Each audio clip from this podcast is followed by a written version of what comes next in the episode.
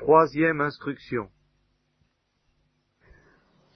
Je voudrais m'expliquer sur ce, problème du bien que nous avons tous pressenti à un moment ou à l'autre de notre existence, spécialement au moment où nous avons répondu à l'appel de la vocation, plus encore peut-être si nous avons combattu contre l'appel de la vocation avant de capituler ou de rendre les armes à cet appel, ça c'est en plein ce que j'appelle le problème du bien. C'est une question que Dieu nous pose, c'est pas une question que nous posons à Dieu. Mais la vie quotidienne, même au monastère, ou la vie religieuse, ou la vie apostolique pour moi, nous fait oublier très facilement ce problème du bien et le laisse euh, étouffé sous les ronces et les épines du problème du mal, et qui finit par occuper le devant de la scène d'une manière tellement encombrante que nous risquons toujours d'oublier que le seul problème véritable, c'est celui que Dieu nous pose et non pas ceux que nous posons à Dieu, c'est-à-dire justement le problème du bien. Nous avons l'impression que la vie est difficile parce qu'il y a le péché et parce qu'il y a la croix, que c'est ça le problème ou l'ensemble de tous les problèmes, et que si nous pouvions euh, retrouver la justice originelle, par exemple, l'innocence originelle, si nous pouvions retrouver l'innocence originelle, tous les problèmes seraient résolus. Et c'est vrai que tous nos problèmes seraient résolus, mais ce qui ne serait pas résolu, c'est le problème que Dieu nous pose, et que j'appelle le problème du bien. Et euh, je voudrais insister là-dessus, d'abord, avant d'aller plus loin, euh, pour que nous soyons bien d'accord sur la dimension pratique euh, grave, je ne dirais pas dramatique, quel peut le devenir de ce problème du bien. Et justement l'intérêt que ce personnage mystérieux qui s'appelle Satan a à ce que nous nous laissions euh, distraire des véritables questions par des questions qui n'en sont pas et qui pourtant sont tellement lourdes apparemment pour nous comme le fait que nous sommes des pécheurs et que nous avons apporté notre croix et que précisément parce que nous sommes des pécheurs, nous avons bien du mal à porter notre croix comme il convient. Nous imaginons que c'est ça euh, le problème et ce n'est pas ça le problème. C'est là-dessus que je voudrais faire comprendre. Prenons un aspect de cette illusion que j'essaie de dénoncer, puisque c'est une illusion euh, la question de la chasteté. Il y a un mot qu'on ne prononce plus guère aujourd'hui parce que ça, n'est plus ça, ça, ne va pas bien. C'est la virginité. Ça, ça n'est pas très bien, ça ne va pas. Alors, euh, on remplace ça par le, le célibat consacré, ça, ça, ça, change tout évidemment, ça, si vous voulez. Bon, alors, mais pourquoi la virginité ou le célibat consacré, comme, on voudra Pourquoi? Et Je dois avouer que la lecture du Nouveau Testament peut nous égarer si nous ne prenons pas garde à, l'ensemble de la révélation telle qu'elle nous est transmise par la, tradition, avec un grand T, la tradition qui est foncièrement orale, je n'ai pas le temps de m'y attarder, et qui englobe la Sainte Écriture, puisqu'elle nous livre la Sainte Écriture. Eh bien, si on, regarde le Nouveau Testament, où il est question du célibat consacré, les deux passages auxquels je pense, il y en a peut-être d'autres, euh, je serais connaissant de me signaler si je les ai les deux passages auxquels je pense risquent de nous égarer, c'est certain, parce qu'ils mettent l'accent sur une vérité incontestable, mais qui ne me paraît pas le, le, fond du mystère du célibat consacré ou de la virginité. Alors le premier passage, c'est celui où Pierre et les apôtres interrogent le Christ sur le divorce, où le Christ dit non, il ne faut pas divorcer. Euh, c'est une pratique que, Dieu a tolérée à cause de dureté de votre cœur, mais autrefois il n'en était pas ainsi. L'homme s'attachait à une seule femme et ils étaient une seule chair. Euh, le premier couple est ainsi plus ou moins évoqué, même si on est polyphéniste, je ne me lance pas là-dedans. Hein. Euh, enfin, autrefois, la monogamie était pour des hommes qui ne sont pas endurcis, la loi naturelle du cœur humain. Alors ça paraît tellement exorbitant, exorbitant, mais à la manière dont toutes les, ce qu'on appelle, alors là, d'une manière qui va hors de moi, hein, intérieurement, et quelquefois extérieurement, hélas, ce qu'on appelle la morale sexuelle de l'Église.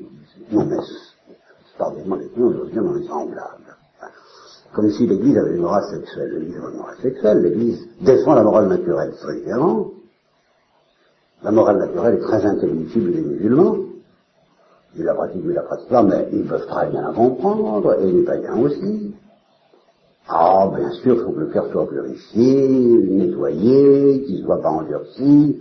D'accord, c'est pas la morale sexuelle de l'Église.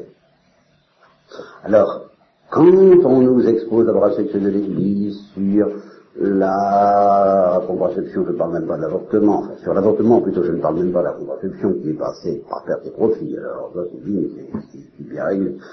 Ça, euh, la bataille actuelle, dans la mesure où il en existe encore une, concerne l'avortement, mais la contraception, le Moyen Âge, bien, d'accord, bien.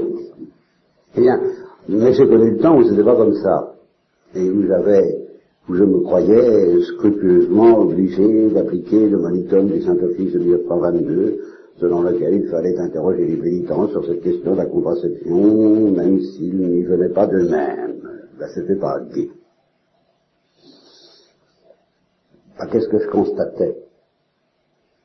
Ben, je constatais la, révolte des apôtres. Oui.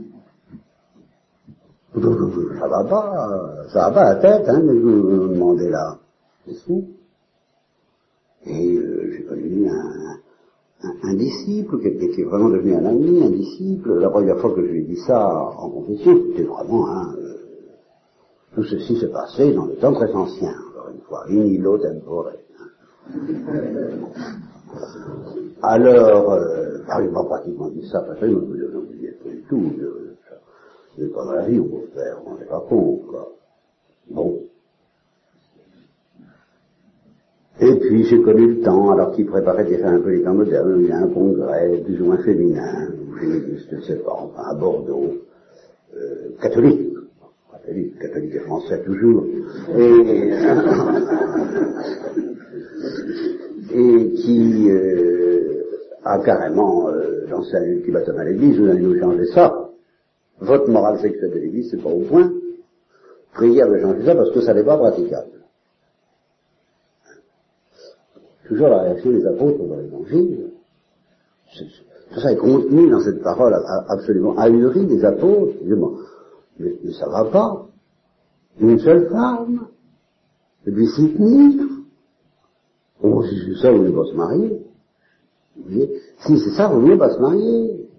Parce que alors là, vraiment, c'est trop dur. Et là, le Christ euh, dit, eh ben, peut-être. Peut-être. Peut-être, ça vaut mieux ça, c'est là qu'il parle des eunuques, dont, certains le sont de naissance, d'autres par la main des hommes, et, d'autres pour le royaume des cieux. Alors là, là, là, là, évidemment, pointe quelque chose du mystère du bien, je n'y insiste pas. À propos de ces trois catégories je, je cite pour mémoire la parole euh, amusante de Don Grégoire de Mercier, l'homme de, je ne sais plus comment, Karmavata, là, je sais pas quoi, euh, celui qui mettait tous ses mois en psychanalyse au Mexique, et qui alors, euh, alors qui était vraiment très freudien, et qui s'est aperçu à la suite de cette psychanalyse, C'est lui qui le dit, et après tout, ça m'a fait rire et sourire, parce qu'il a peut-être du vrai, peut-être du vrai, il a dit, euh, le Christ a distingué trois sortes de nuques, il faut constater à l'expérience que les trois sortes entrent dans la vie monastique. Alors, euh, naturellement, lui, ça lui paraît euh, requérir une purification euh, de style freudien, comme quoi il faut mettre à la porte tous ceux qui ne manifestent pas qu'ils sont tenus non pas en vertu d'une fragilité psychologique quelconque, mais en vertu d'un je ne sais quoi de plus en plus rare à trouver aujourd'hui, et, qui fait que, et ça justement nous en arrivons à cette mentalité très forte, très ferme, très claire aujourd'hui, la chasteté dans le mariage, conçue d'ailleurs comme praticable grâce à tous les aménagements nécessaires, ça c'est une autre affaire, mais enfin la chasteté dans, le mariage, c'est quelque chose qui serait supérieur à la virginité. Et là, nous tombons dans un problème très profond qui nous ramène au problème du bien, parce que c'est vrai que dans la tradition chrétienne, euh, autant de la justice originelle, il n'y avait pas besoin de la chasteté, ni du célibat consacré, s'il n'y avait pas su de péché. Saint Thomas le dit, euh, le mariage consacré aurait pu se développer et mener à la sainteté et mener au royaume des cieux. Donc, tentation de se dire, et je dis bien tentation, ben, théoriquement ce serait mieux, pratiquement c'est impraticable, justement, la chasteté, la perfection de la chasteté dans le mariage, alors par humilité, par prudence, euh, il vaut peut-être mieux ne pas se marier, comme dit Saint-Pierre. À cause de quoi? Bon, à cause du problème du mal, parce que nous sommes des pécheurs, que la loi morale euh, naturelle et surnaturelle, pas du tout la morale sexuelle du l'Église, mais la loi morale naturelle et surnaturelle est au-dessus de nos capacités, il vaut mieux, euh, si ton œil te scandalise, quoi. Arrache-le et jette-le loin de. Allons-y carrément. On n'ira pas jusqu'à faire comme Origène, d'accord, mais moralement si. On le fera pour le royaume des cieux, mais à cause du péché, à cause du problème du mal. Deuxième indication que je trouve dans le Nouveau Testament, Saint Paul, qui donne justement un conseil, nous sommes bien un conseil évangélique, il dit j'ai pas reçu de révélation particulière à ce sujet-là, mais enfin, sujet à monter à vous donner, hein. bon, celui qui se marie ne pêche pas, celui qui marie sa fille ne pêche pas, mariez vos filles, puisque ça se faisait ici dans ce temps-là, allez-y, allez-y, ne, c'est pas un péché, mais enfin, si un manger, vous donnez, vous, c'est pas dans ce truc-là. Vous allez, en connaître des complications et des tribulations d'affaires. Oh là là Bon, simplifiez-vous la vie parce que le temps passe. Le temps passe, elle passe, la figure de ce monde, tout ça va très vite. Euh, nettoyez la place, nettoyez le terrain, soyez dégagés, allègres, pour aller plus vite vers le Christ qui vient. À cause du péché, à cause de la tribulation d'affaires, à cause des complications qui viennent bah, de notre nature pécheresse. Bien. Alors, de là à se dire, la cesse monastique, celle que vous pratiquez, et que je ne pratique guère, évidemment, le principe qui va tenir, enfin, la cesse religieuse, si tu ne le pas, ça, c'est pas votre problème. Passons, la cesse monastique. Pourquoi la scène Pour essayer, autant que faire se peut, en s'appuyant non pas sur les œuvres, ça c'est une déviation que nous condamnerons avec Luther, mais en s'appuyant sur la foi, dans le sang du Christ, dans la rédemption, dans les sacrements, mais aussi en levant son petit pied comme dit Thérèse de l'Enfant Jésus, pour faire de notre mieux. En sachant bien que nous ne pouvons rien par nous-mêmes, mais en sachant aussi que la grâce de Dieu ne nous manquera pas si nous faisons ce que nous pouvons en levant notre pied par la pratique de la cesse monastique, d'une vie sage, d'une sagesse de vie, qui a fait ses preuves par une tradition séculaire, Bon, bah, si on fait tout ça, si justement on ne met pas sa confiance dans l'homme et dans, et nos œuvres, mais dans le Christ et dans son salut, mais en manifestant notre bonne volonté par cette pratique de la cesse monastique, on peut peut-être espérer tout de même retrouver autant que faire se peut quelque chose de la justice ou de la de l'innocence. Pour, pour, pour, regarder ce mot de justice qui est également fait très juridique, pas bien du tout aujourd'hui. Alors, l'innocence, un mot que j'aime tellement d'ailleurs, et qui est tellement profond, quelque chose de l'innocence originelle. Voilà. Voilà la définition de la vie monastique. Pourquoi pas? Un effort pour se rapprocher, tant que faire se peut, lamentablement, pauvrement, en, en chutant cette fois le jour et en priant aussi cette fois le jour, n'est-ce pas?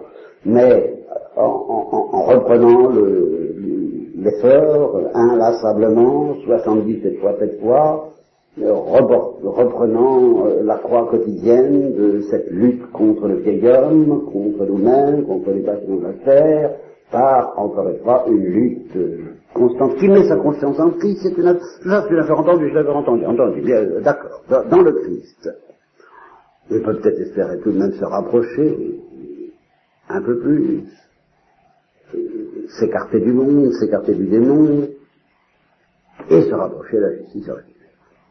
Jusqu'ici, j'ai pas grand-chose à dire, pas grand-chose.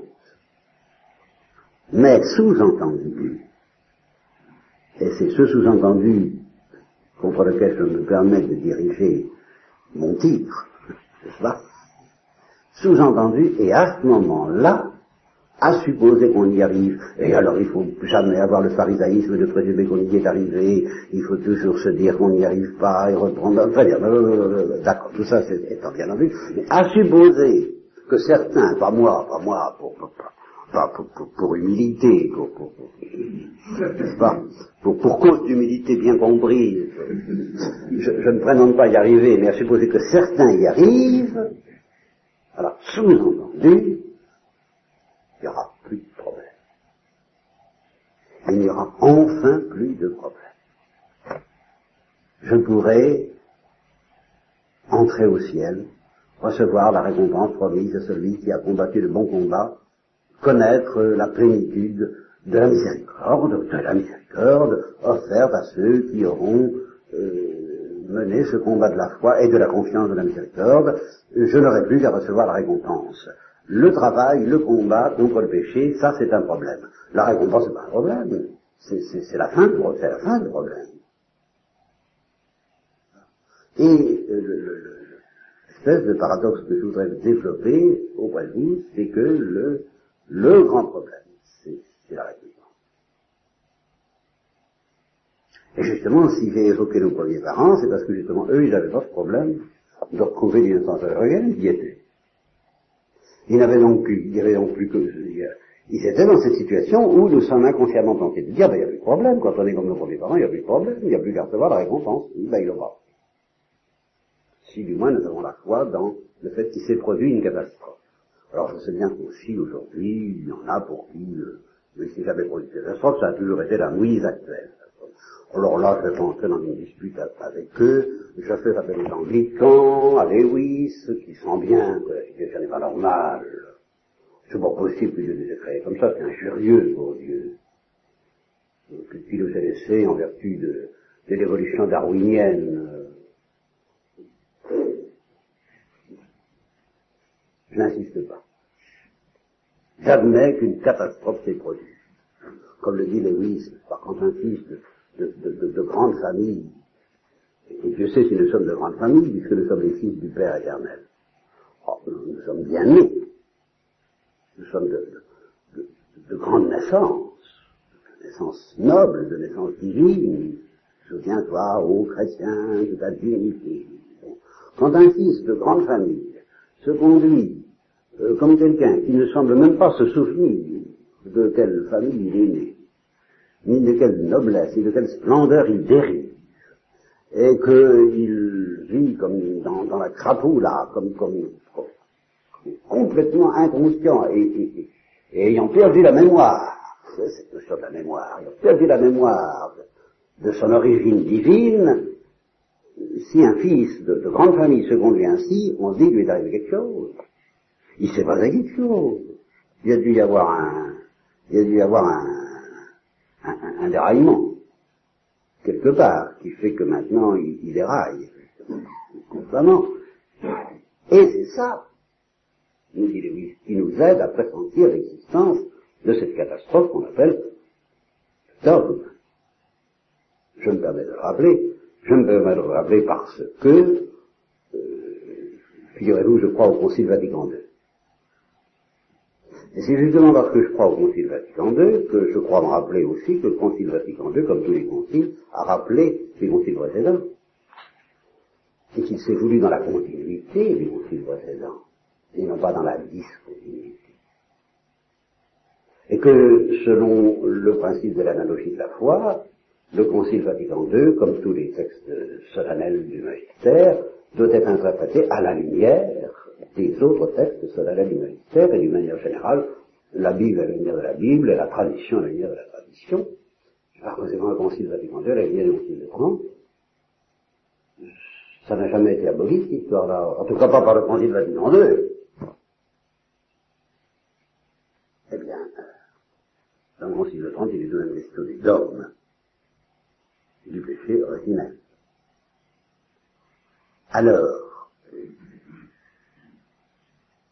fort cela, je dis bien, le péché originel, c'est une catastrophe qui s'est produite parce que des innocents n'ont pas su répondre au problème du bien que Dieu leur posait.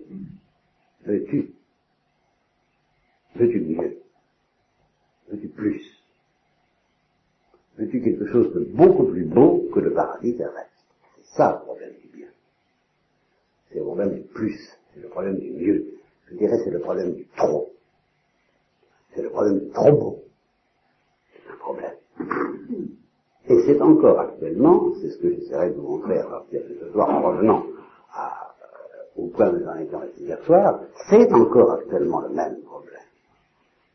Ce problème euh, que déjà au plan humain on peut vérifier, et encore une fois, il, il, est, il est, caché, il est, il est nuagé, je dirais, n'est-ce pas? Par les nuages du, problème du mal, qui, qui, nous empêche de voir la gravité de ce, ce problème du bien, que certains auteurs, je n'irai pas chercher bien loin, quelqu'un comme François Sagan, euh, un auteur bien oublié d'ailleurs, qui date aussi du Moyen Âge, comme ça.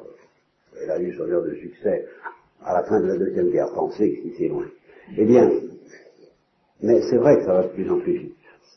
Ça, c'est un mystère. C'est étrange.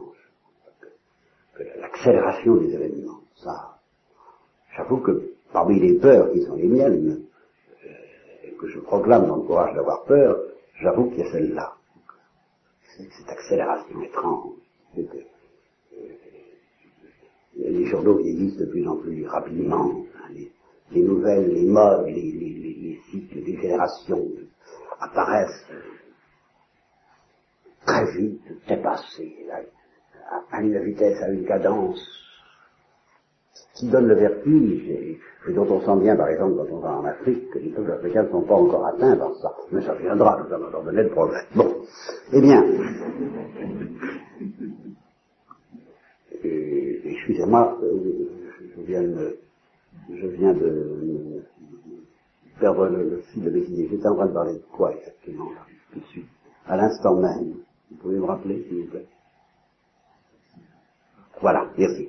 Alors, François Sagan a donc écrit son premier livre célèbre, Bonjour tristesse. C'est exactement le problème du bien. Parce que je préférerais appeler ça Au revoir la joie. Quelqu'un rencontre un personnage fascinant parce que c'est un personnage qui vit. Et qui vit d'une vie intense. Au milieu des personnages qui vivent pas. La vraie vie est absente, comme dire un mot. Puis arrive un, un, un messager de, de, la vraie vie, de l'intensité. Et chez François Sagan, c'est pas un messager de la foi, des biches naturelles, ni de l'au-delà, ni quoi que ce soit. Non, c'est un porteur de, de vie d'ici-bas, mais intense. Et il offre son amour à l'héroïne, et l'héroïne est tentée, l'héroïne est séduite, l'héroïne a envie de suivre, et puis... Ah, c'est la. Une vie, c'est trop. Alors elle laisse passer. Elle laisse passer cette chance, cette aventure, ce trop, ce plus. Et alors à ce moment-là, elle connaît la tristesse d'avoir laissé passer la joie. Bonjour, tristesse. Parce qu'un jour, j'ai connu la joie, elle a frappé à ma porte et je l'ai trouvée fatigante. Et toutes les choses qui nous attirent, l'amour, le bien, la beauté, la vérité, portez-les à un certain degré d'intensité et d'incandescence excessive, il n'y aura pas besoin du mystère du mal pour que vous ayez envie de fuir, et, pas parce que vous êtes des pécheurs. Même un innocent, euh, jusqu'à une certaine dose, ça va. Au-delà, ça commence à poser un problème. C'est ça que j'appelle le problème du bien. Eh bien, euh, on pourrait penser justement que parce que nous sommes des pécheurs et que nous sommes enfoncés dans, les ténèbres et l'esclavage du péché, et que nous essayons de ramer de toutes nos forces comme nous pouvons euh, contre cet esclavage par la cesse gymnastique, mais que justement parce que nous le faisons, nous savons beaucoup mieux que ceux qui ne rament pas à quel point ben, c'est pas commode. Donc normalement, euh, on peut penser que ceux qui essaient de, s'arracher à l'esclavage du péché, comme vous, savent beaucoup mieux que ceux qui n'essaient pas dans le monde combien nous sommes esclaves du péché. C'est une science que les pères de l'Église ont appelée justement se connaître. Se connaître, connaître Dieu. Hein, se connaître, la meilleure manière de connaître qu'on est pécheur, c'est d'essayer de ne pas l'être. Et alors là, vous verrez, et plutôt vous avez déjà vu, vous, savez tous les jours que nous sommes des pécheurs. Alors, on peut devenir obnubilé par ça en disant, bon, en tous les cas, c'est pas le problème du bien qui risque de m'empêcher de dormir. vraiment, avec ma capacité d'accueillir le bien, je ne risque pas grand-chose. Hein. Ça, il n'y en aura jamais trop actuellement. Eh bien, c'est pas si simple. Et c'est justement pour vous montrer que nous allons retrouver ce problème qui semble ne pas nous concerner à propos de la miséricorde que je voulais évoquer le drame qui fut celui de Thérèse de l'Enfant Jésus toute sa vie, et que, euh, décidément, je vous demande pardon de ne pas affronter encore ce matin, de me réserver pour ce soir, mais je voulais que, comme je dis, je voulais me faire comprendre, je voulais que vous sentiez à, quel point nous allons poser des questions névralgiques d'une portée grave pour notre existence quotidienne, car ce, drame de bonjour tristesse, eh bien nous allons le retrouver très concrètement, nous pécheurs, à propos de la miséricorde, laquelle nous est offerte. Comme le bonheur de Dieu était offert à nos premiers parents, large, démesuré, surabondante, euh, illimitée, une bonne mesure secouée, serrée, assez débordante, si tes péchés sont comme l'écarlate, ils deviendront blancs comme neige. Eh bien, alors, il n'y a plus de problème. Eh bien, si, il y a un problème. Il y a un problème. Alors, ce problème, nous avons l'impression que nous y avons échappé parce que nous, nous ne sommes plus des pharisiens, et que les compagnes de Thérèse de l'Enfant Jésus étaient des pharisiennes, quand elles disaient à Thérèse de l'Enfant Jésus, euh, vous en avez de bien bonne, vous nous la voyez belle, vous nous la baillez belle avec votre miséricorde, miséricorde, miséricorde, bon alors il n'y a plus rien à craindre. Elle était fascinée justement par cette pécheresse qui avait blasphémé, qui avait calomnié tous les moines, euh, qui avait pu être en contact au début de sa vie fidèle, parce qu'elle avait répondu oui à l'appel de Dieu au début peut-être, et puis qu'elle s'était retournée, peut-être qu'elle avait péché contre le Saint-Esprit, j'en sais rien. Thérèse n'aurait pas hésité à dire peut-être, allons jusque-là selon bonne mesure. Euh, ça n'est pas dit dans l'histoire des pères de l'Église, mais enfin, on peut, on peut, dire, on peut l'espérer. Euh, et, et, en tout cas, euh, elle était habitée par le démon. Et un, un moine étant venu la trouver, l'a injuriée comme, comme seuls savent injurier ceux qui sont possédés par, plus ou moins possédés par le démon. Et il a pleuré, parce qu'il avait dans des larmes, si chères aux orthodoxes, les généraux orientaux. Il a pleuré, non pas parce qu'elle parce qu l'injuriait, mais voir l'état de cette âme. Et alors, euh, là, elle s'est effondrée. Elle a vu. Elle a vu, elle a vu l'abîme de l'enfer qui s'ouvrait devant elle. Et elle lui a dit, est-ce que je peux encore être sauvée Il lui dit, mais oui, venez avec nous, venez avec nous. Et alors elle l'a suivi, mais son cœur était brisé de repentir. C'est ça la confession. À un tel degré qu'elle en est morte. La fin de cette conférence n'a pas été enregistrée.